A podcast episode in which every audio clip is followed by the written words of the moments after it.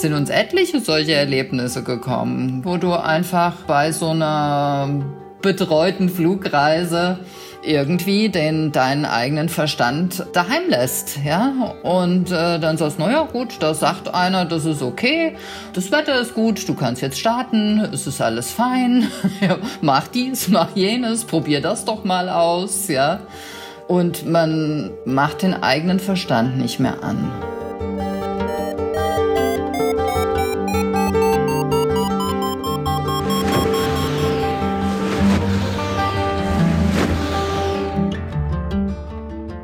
Potsglitz, der Lugleits Podcast. Geschichten aus dem Kosmos des Gleitschirmfliegens. Heute mit Eva Voitun. Und ich bin Lucian Haas. Wahrscheinlich hat das jeder von uns beim Gleitschirmfliegen schon einmal erlebt. Man steht am Startplatz, das Bauchgefühl sagt einem irgendwie, da stimmt noch etwas nicht so ganz. Aber der Fluglehrer, der erfahrene Vereinskamerad oder einfach der Nächste in der Startreihe signalisiert einem, passt schon.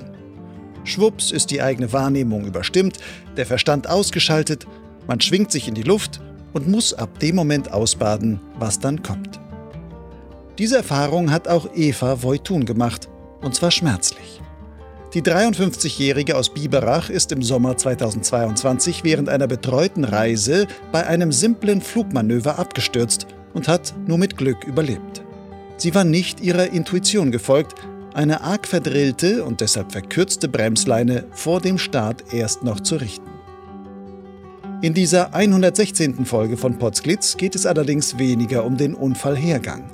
Viel interessanter sind die Gedanken und Träume, mit denen sich Eva während der langen Zeit im Krankenbett beschäftigt hat.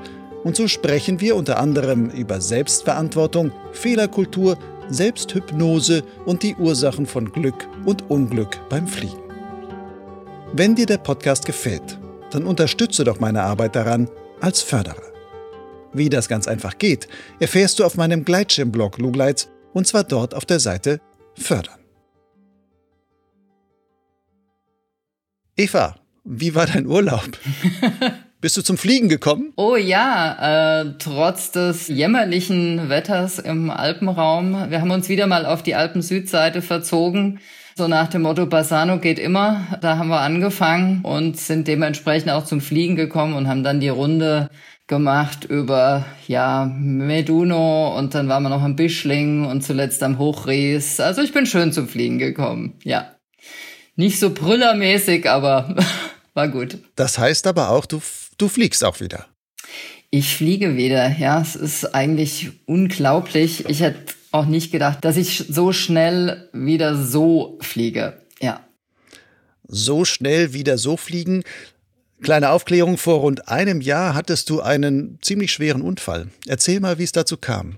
Ja, da war ich mit einer Mädelsgruppe im Piemont unterwegs und ähm, oh, es war ein herrlicher Tag. Abends noch äh, im Prinzip ein, ein na, Abkleider nicht. Es war ging abends noch lang, aber äh, total ruhige Verhältnisse.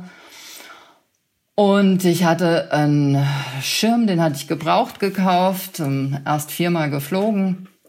Naja, auf jeden Fall direkt überm Landeplatz, ähm, so in 300, 400 Meter Höhe, funken die Mädels, oh, wir wollen jetzt in die Bar gehen, ja, ähm, du bist die Letzte, die noch oben ist.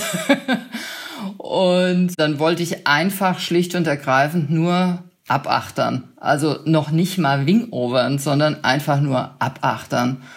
Und ähm, ja, habe offensichtlich den Schirm rückwärts abgerissen, also einseitig abgerissen.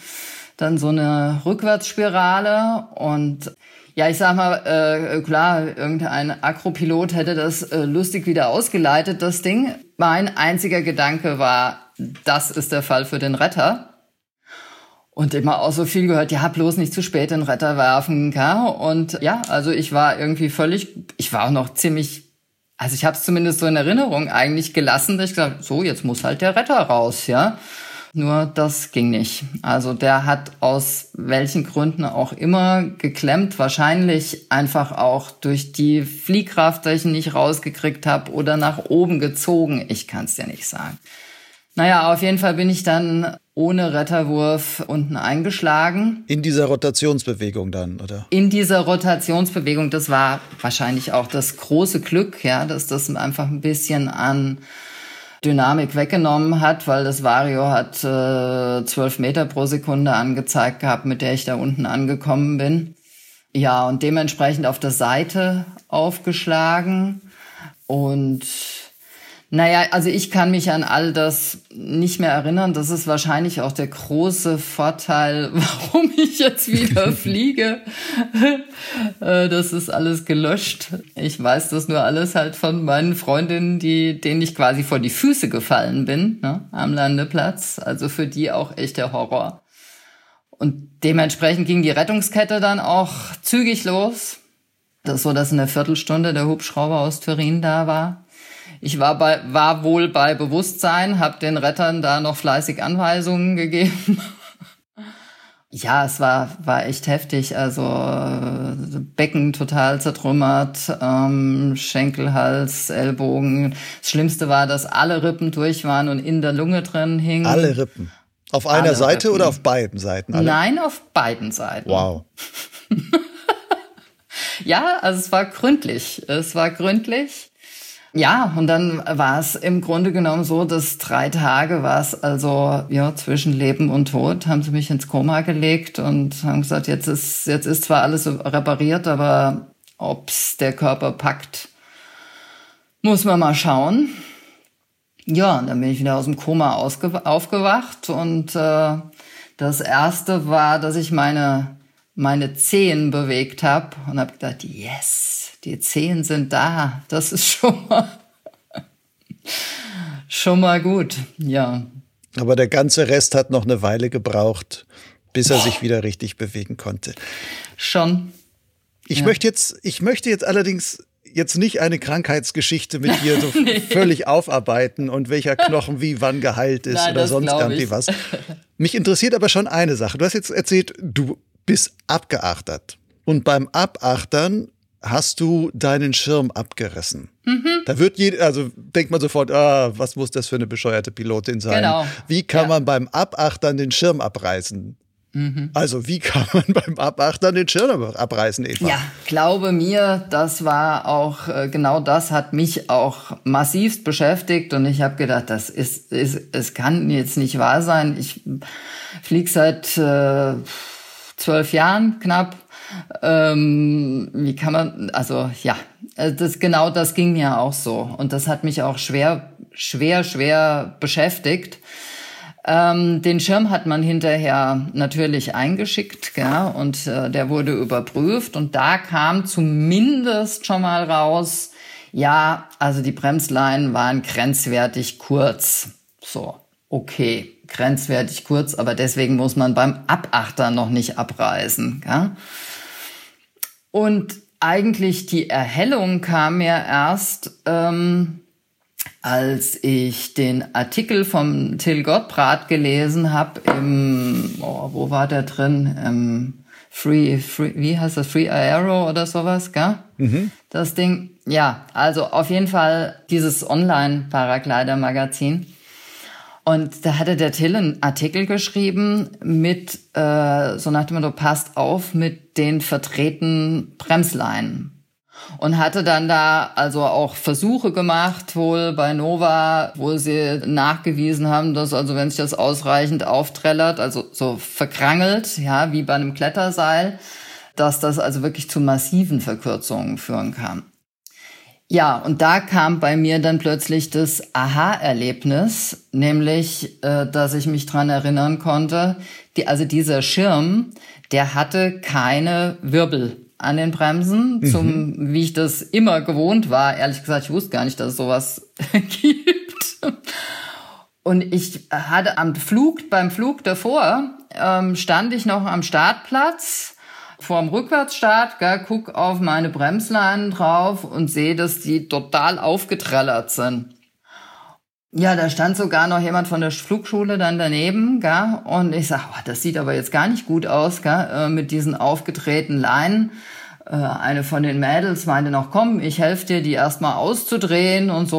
Und äh, dann meinte, ach Quatsch, das dreht sich beim, beim Fliegen, zieht sich das schon raus, jetzt äh, start mal. Das hat der Fluglehrer gesagt, oder? Mhm.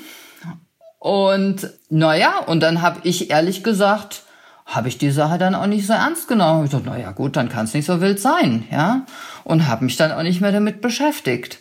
Und am langen Ende ist, ja, war das aber dann tatsächlich äh, das ausschlaggebende Quäntchen wahrscheinlich, was dazu geführt hat, dass die Bremsleinen einfach so kurz waren, dass ich beim hundsgemeinen Abachtern das Ding abgerissen habe. Ich habe diesen Beitrag im Fria Aero auch mal gelesen und mir sind zwei Zahlen da quasi noch hängen geblieben. Die eine Zahl war, das waren diese Versuche, die du gerade erwähnt hast, die bei Nova mhm. mal gemacht wurden. Die eine Zahl war 60 Umdrehungen von so einer Bremsleine ergibt eine Verkürzung von 10 Zentimetern. Mhm. 100 Umdrehungen das drüllt sich ja immer, immer stärker dann auf und 100 Umdrehungen, also gar nicht mal, ist noch nicht mal das Doppelte oder sonst was, ergeben schon mehr als 30 Zentimeter Verkürzung. Mhm. Und das ist ja dann schon eine Hausnummer, weil bei 30 Zentimetern, wenn du dann startest und je nachdem, wie du mit den Bremsen hantierst, kommen ja schnell immer nur ein, zwei, drei, vier Umdrehungen noch mehr dazu. Und wenn man die nicht rausdrillt und dann wieder neu in die Bremsen reingreift, dann sind wieder beim nächsten Flug fünf Umdrehungen weiter dazu. Also der Weg von 10 Zentimeter verkürzt zu 30 Zentimeter verkürzt ist dann gar nicht mehr so weit. Oder die Zeit dazwischen ist gar nicht mehr so weit. Mhm. Bei 30 Zentimetern, das ist natürlich schon eine Hausnummer, wo es einen wahrscheinlich dann schon ziemlich schnell dann auch es gefährlich werden kann oder wie in deinem Fall es einen dann, dann wirklich runterhaut. Ja, genau. Warum Kannst du dich noch daran erinnern? Ich meine, auch du sagst ja, daran kannst du dich noch erinnern. Kannst du dich denn da auch noch daran erinnern, warum du in dem Moment nicht dabei geblieben bist zu sagen, das sieht komisch aus? Warum hast du diesem Fluglehrer da so vertraut? Das habe ich mich auch gefragt, ganz ehrlich. Und ähm, das ist einfach auch die Geschichte, die mich wirklich dann auch zum Nachdenken gebracht hat und wo ich mich gefragt habe, war das jetzt zum ersten Mal so oder war das nicht eigentlich schon öfter so, nur diesmal ist was passiert, ja.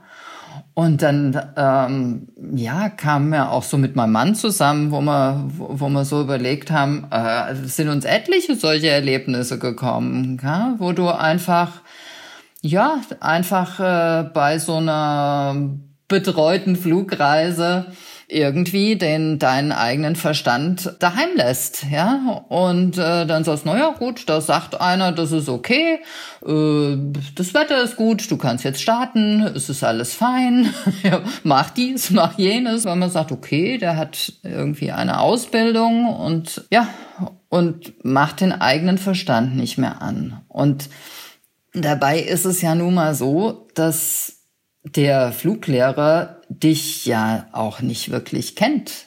Ja, also oft bei solchen Reisen, sag ich mal, nimmst du irgendwo an so einer Reise teil äh, und das ist jemand, der der weiß zwar, ja, du hast 800 Flugstunden auf der Uhr und fliegst diese oder jene Dinge, fliegst diesen oder jenen Schirm, ja, aber um deine wirklichen Skills weiß er doch nicht so Bescheid, die kennst du besser.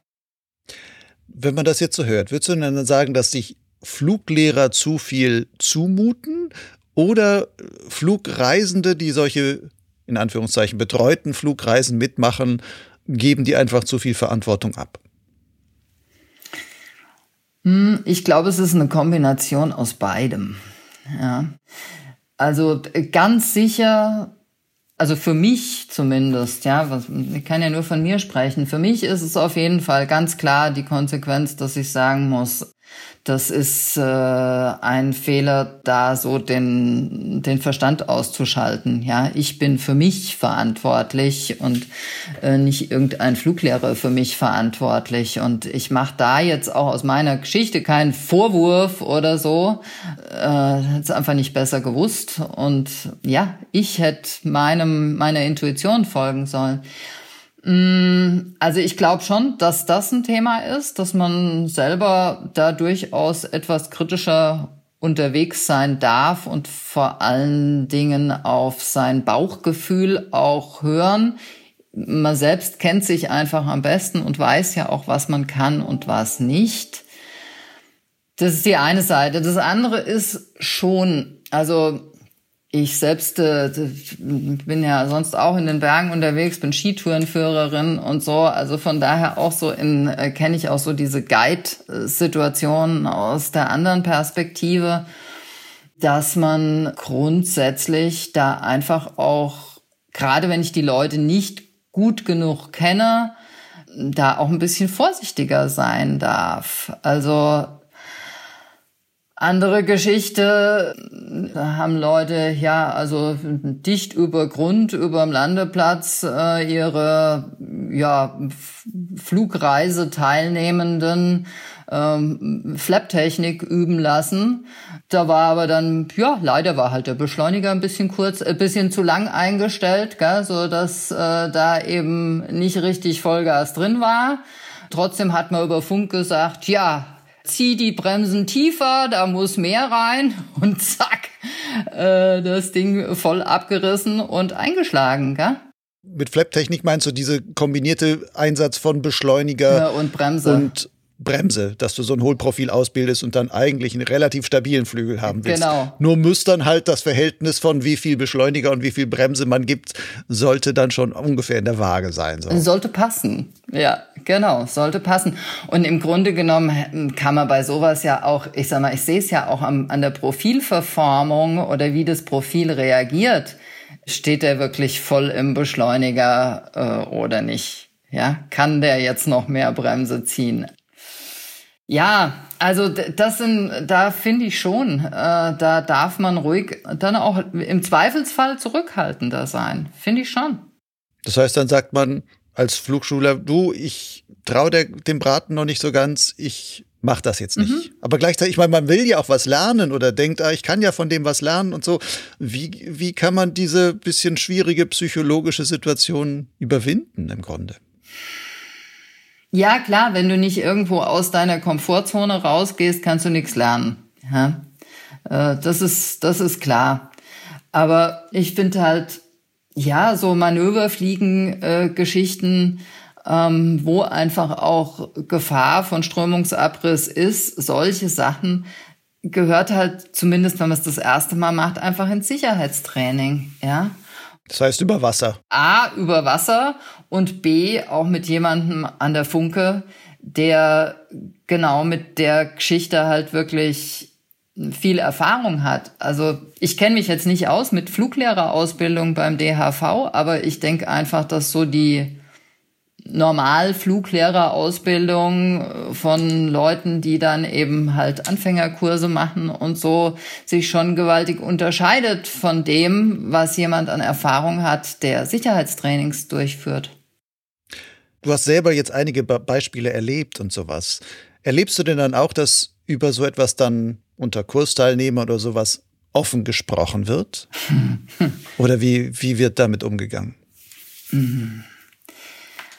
Also der Punkt ist ja der, dass es äh, Gott sei Dank in den allermeisten Fällen ja gut geht, ja. Und ähm, wenn jemand dann was hingekriegt hat und neu gelernt hat und es ist alles gut gegangen, ähm, dann ist es ja toll, ja.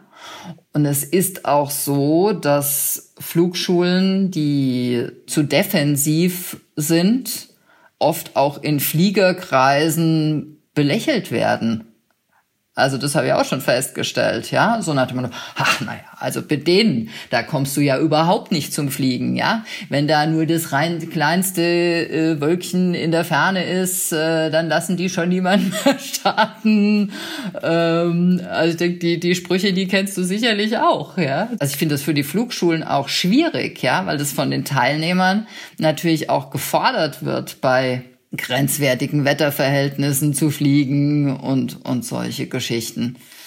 Das ist ja auch gerade bei so Flugreisen. Ja. Also ich kenne kenn das auch, dass, dass die Leute sagen, okay, ich habe jetzt vier Wochen Urlaub im Jahr. Zwei mhm. Wochen davon muss ich auf jeden Fall eh mit meiner Familie verbringen. Da habe ich noch diese Pflichten und jetzt habe ich noch eine Woche oder zwei Wochen, die ich auf, auf zwei Flugreisen, einmal im, im Frühjahr, einmal im Herbst oder was auch immer packe.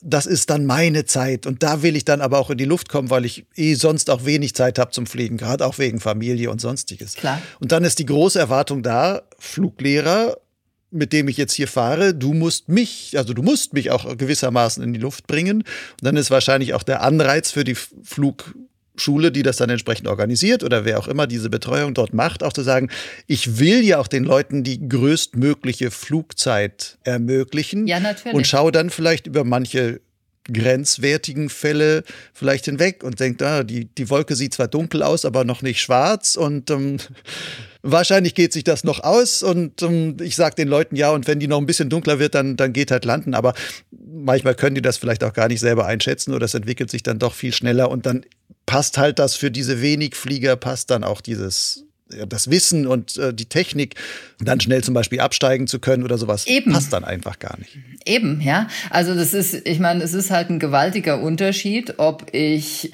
das ist ja, wenn es dann wirklich eklig wird, gell?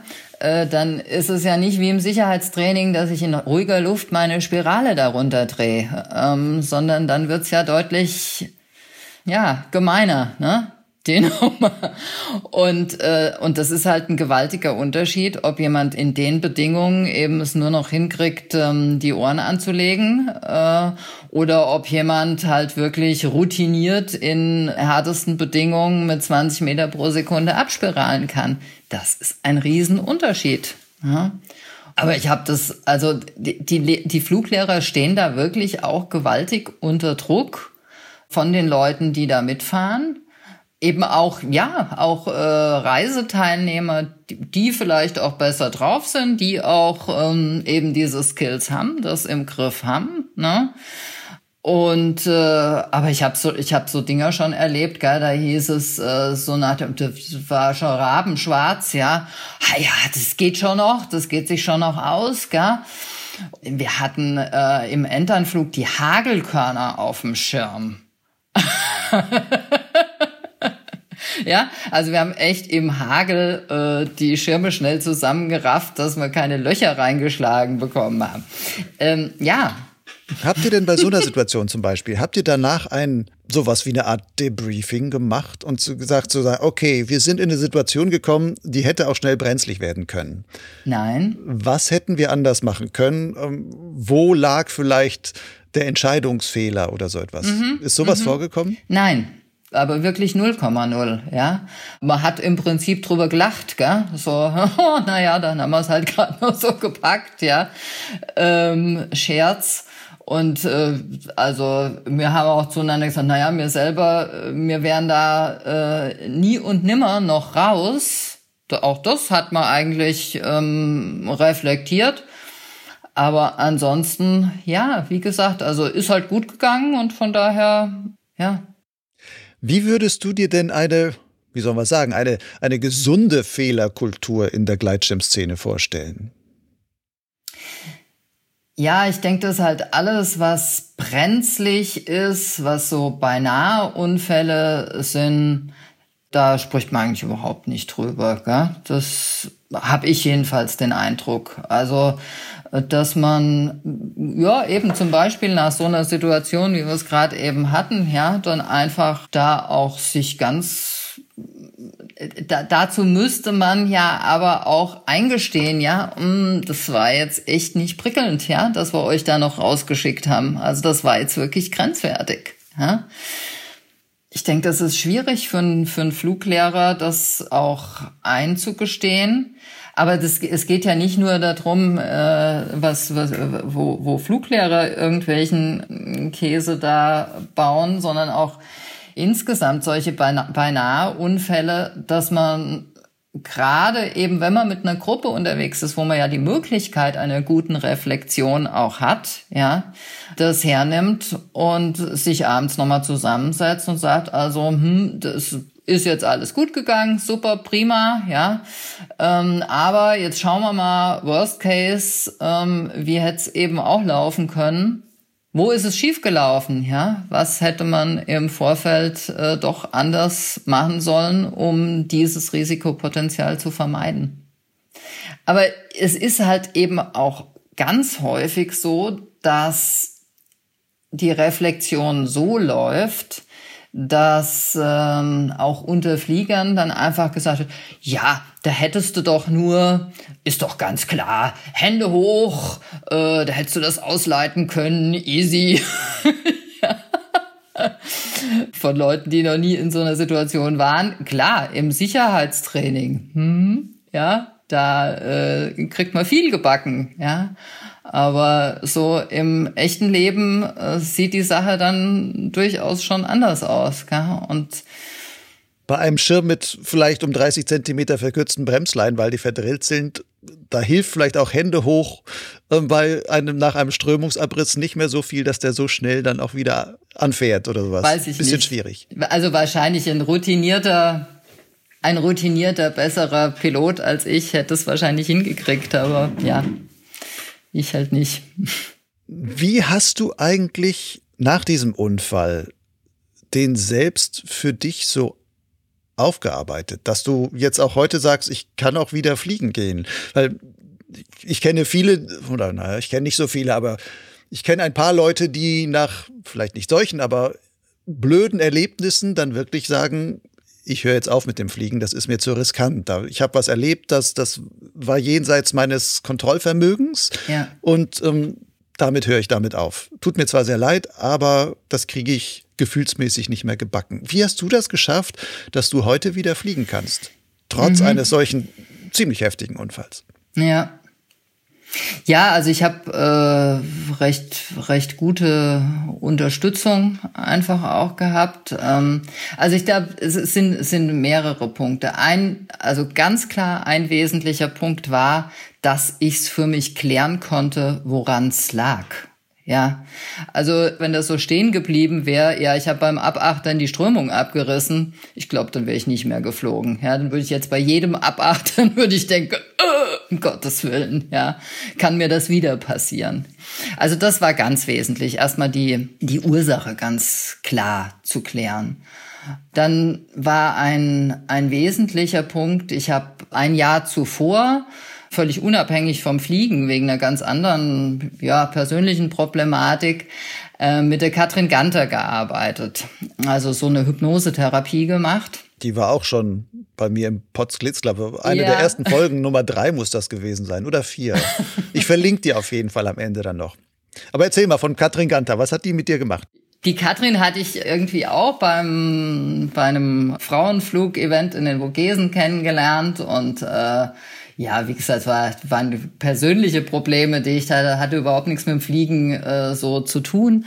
Und dann ähm, habe ich bei ihr eben diese Hypnosetherapie gemacht. Und der Witz ist bei der Katrin, das ist nicht so, dass sie mit, ja klar, mit dir was macht. Also du hast auch schon mal eine äh, hier im Podcast, die auch so eine Hypnosetherapie irgendwie in Ulm bei dem, äh, wie heißt der, Ramadami oder sowas? Ja, ich glaube. Dr. Ramadani. Ja, ja, sowas.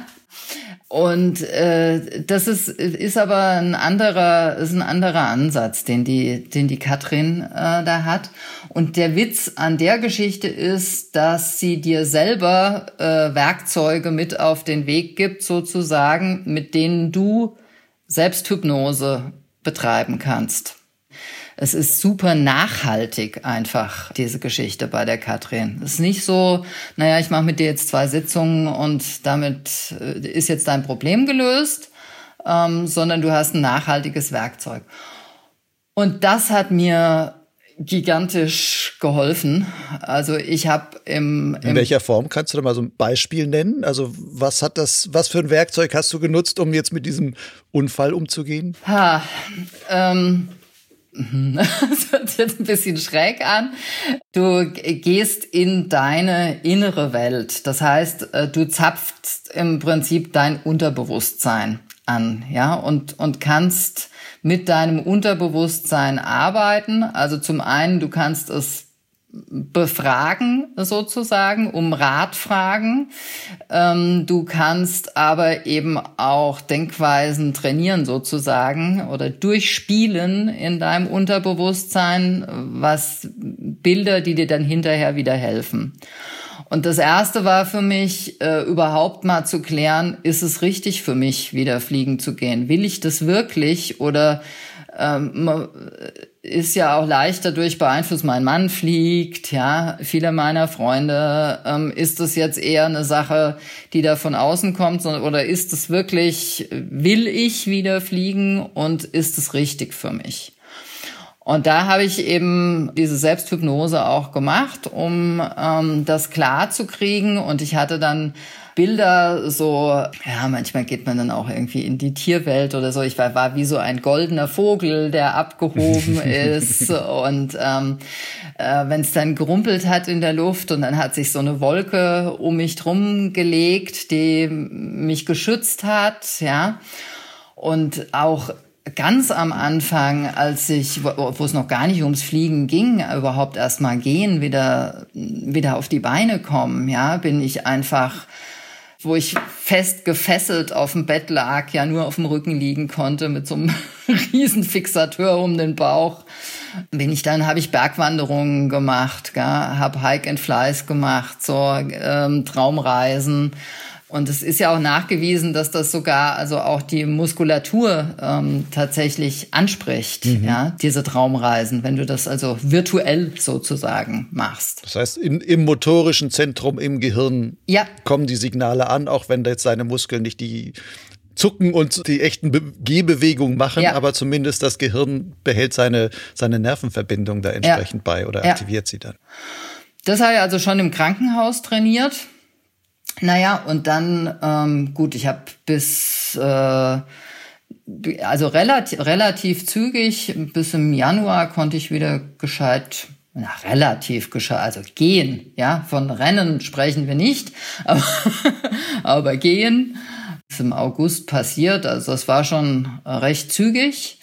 Ach so, und dann nächster Punkt war natürlich, ich habe alles Material, was an diesem Unfall beteiligt war, kam weg. Alles. Alles. Alles. Auch Gurtzeug. Alles. Alles. Okay. Ich habe gedacht, nichts, nichts darf mehr damit zu tun haben. das heißt, irgendwie da, ich vertraue nicht, da kam der Retter nicht raus oder sonst irgendwie was, sage ich, alles, wo ich vielleicht einen, einen Vertrauensmangel habe, genau. das gebe ich weg und ich schaffe mir eine ganz ja, neue Ausrüstung. Also ich habe jetzt von der ich zwar auch nicht weiß, ob sie besser ist, aber sie hat zumindest nicht dieses Manko, mit der bin ich schon mal runtergeknallt. Ja, genau. Genau. Und halt äh, erstmal ein braves Schirmchen geholt und äh, äh, fliege jetzt erstmal mit zwei Rettern, was einfach hier für die Birne ganz gut ist, dass ich zwei Retter dabei habe. Und in dieser Konstellation äh, bin ich dann zu Ostern, habe ich meinen ersten Flug gemacht. Und da habe ich es halt wirklich so gemacht, dass ich erstmal am Startplatz saß, mir diese Bilder nochmal aufgerufen habe ich habe äh, hab gesagt, also entweder ich fühle mich jetzt wohl da draußen, das wird gut, und wenn es mich nur gruselt, dann ja, dann war es das halt mit dem Fliegen. Und es war echter Hammer. Ich bin genau dieser Moment, boah, dieser Moment des Abhebens, da ich gedacht, oh, wie geil ist das? äh, großartig, großartig. Und das heißt, du wusstest sofort, das ist wirklich wieder meins. Ja. Ja. Was, ja. was bedeutet dir denn das Fliegen? Dass du da so dran bleibst, beziehungsweise dann sagst, okay, ich habe äh, neun Monate gebraucht, um da wieder hinzukommen, um meinen Körper wieder dahin zu bekommen, dass ich da abheben kann. Dann starte ich wieder raus und sage wirklich nach dem ersten Schritt, ja, das ist es. Hm. Es ist irgendwie, ja, diese Leichtigkeit und also ich finde, es hat was, was Erhebendes einfach, dass du dich über dein, mm, ja, es ist so ein bisschen tatsächlich sich über das normale menschliche Dasein erheben. das hört sich jetzt gigantisch an, aber ja, aber so ist es, ja, sich, sich einfach über alles zu erheben und alles andere auch unten zu lassen diese Möglichkeit, also ich finde es einfach eine Gottesgnade, diesen Sport ausüben zu dürfen. Das ist, ja, ist ein Geschenk. Ist dieses alles unten lassen vielleicht auch ein Punkt, warum man manchmal das Risiko unterschätzt? Mhm. Oder ausblendet, weil man sagt, okay, mit allem unten lassen lasse ich halt auch diese Gedanken unten die Bremse könnte verdrillt sein und zu kurz oder so. Oder ich lasse es halt einfach mal so. Oben in der Luft ist dann schon alles safe. Gefühlt. Auch wenn es dann vielleicht gar nicht so ist. Ist möglich, aber also ich muss jetzt so für meine eigene Fliegerei eigentlich sagen, dass äh, also ich war eigentlich nie sorglos, ja, was jetzt so mein eigenes Fliegen angeht. Weder was jetzt äh, Verhältnisse angeht, noch was Material angeht. Also, nee, eigentlich, also kann ich für mich jetzt so nicht sagen. Das heißt, am Boden hast du genug reflektiert, um dann sicher in die Luft zu gehen, sagen wir mal so. Ja. Um es dann in der Luft dann ähm, sorgenfrei zu genießen.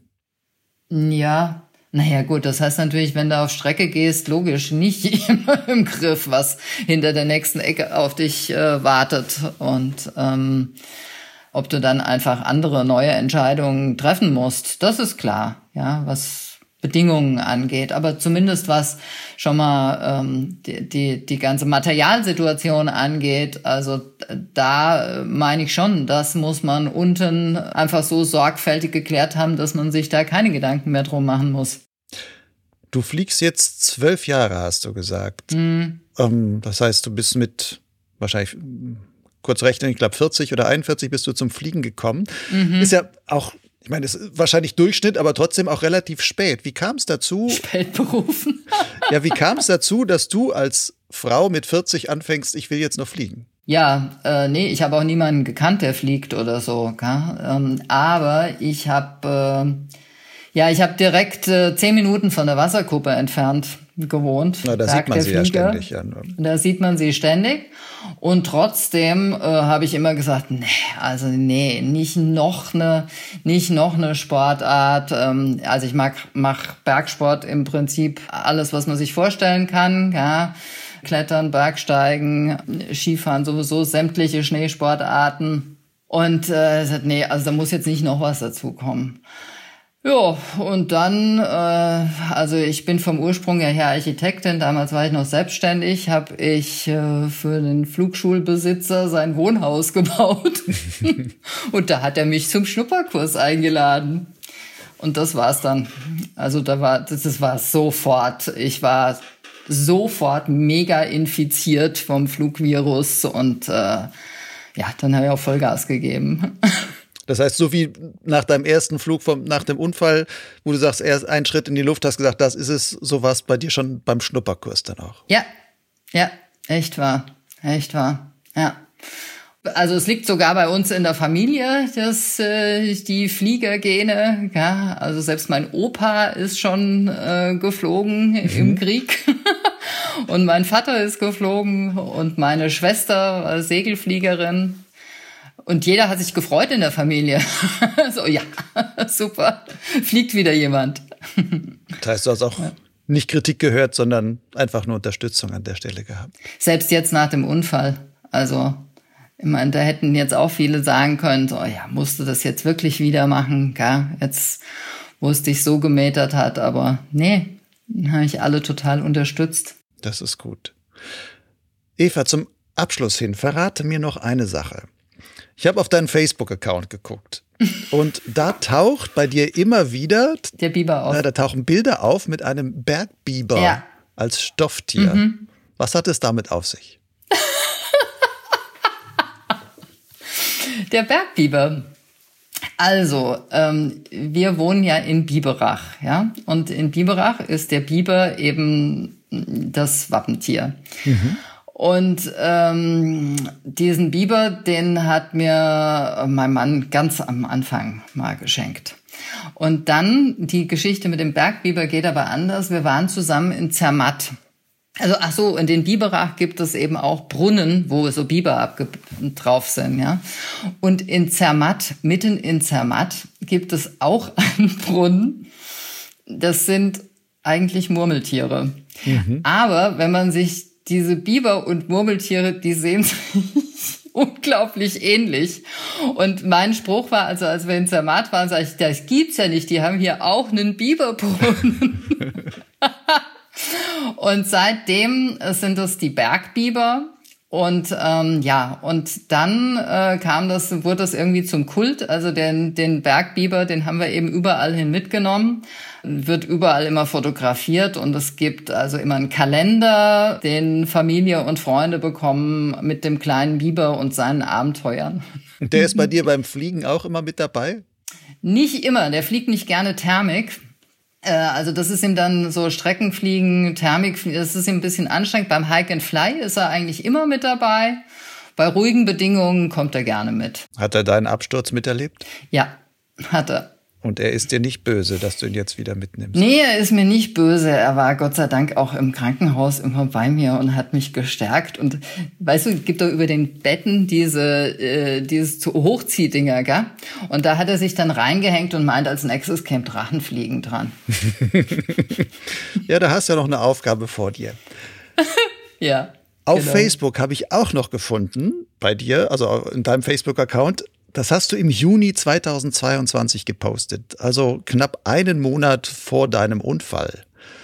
Und da steht ein Zitat, die Ursachen von Glück finden sich am wenigsten in äußeren Umständen, die Ursachen von Unglück am meisten im Glauben an die Macht der äußeren Umstände.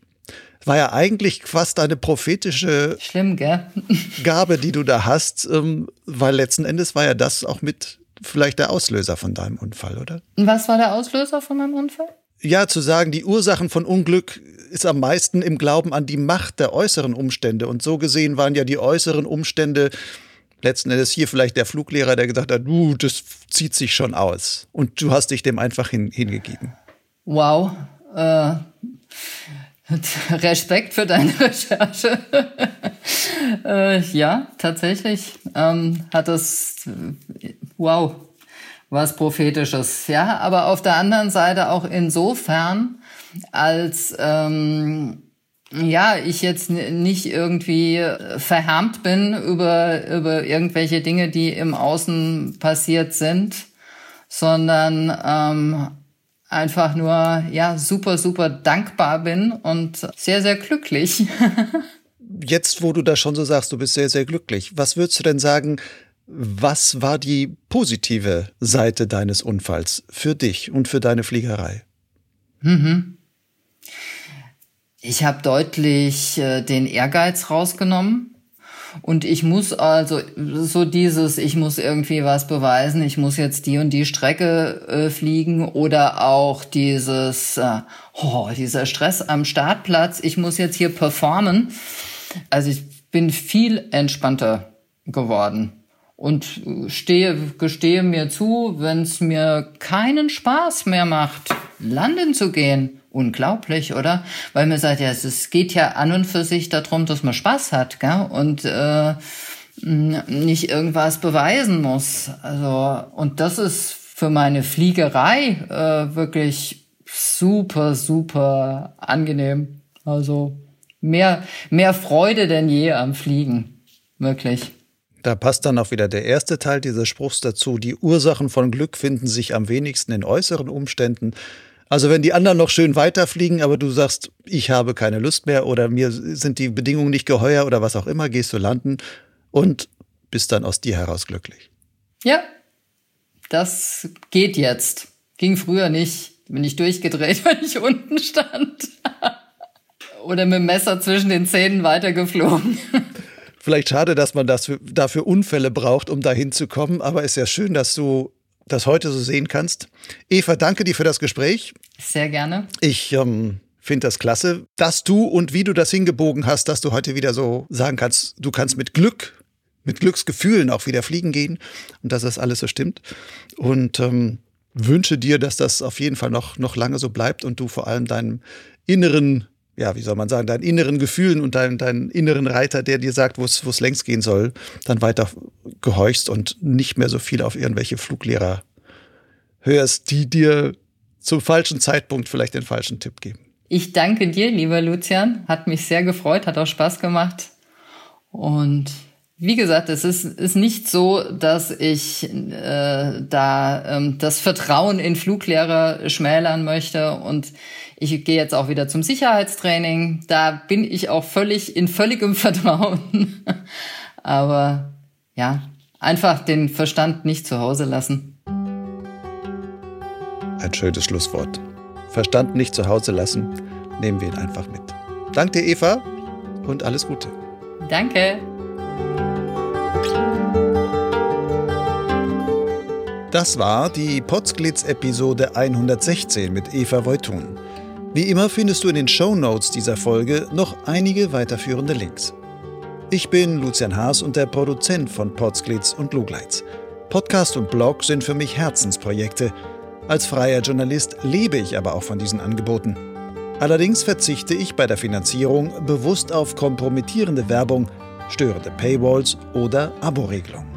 Stattdessen setze ich darauf, dass, so wie die Natur mir beim Fliegen die Aufwinde schenkt, du mir als begeisterter Hörer und Leser finanziellen Auftrieb gibst. Als Förderer darfst du so viel geben, wie du willst, beziehungsweise selbst entscheiden, was dir so ein Angebot wert ist. Ein häufig gewählter Förderbeitrag ist 60 Euro im Jahr oder umgerechnet 5 Euro pro Monat. Aber egal, was du zahlst, jeder Betrag trägt in der Summe seinen Teil dazu bei, dass ich Potsglitz und Lugleitz im Dienst der Gleitschirmszene auch in Zukunft weiter betreiben und entwickeln kann. Alle nötigen Infos, wie dein Förderbeitrag mich erreicht, findest du auf lugleitz.blogspot.com. Dort gibt es den Menüpunkt Fördern. Lugleitz schreibt sich L-U-G-L-I-D-Z. Bis zum nächsten Mal. Verdrill nicht deine Bremsleinen, fall nicht vom Himmel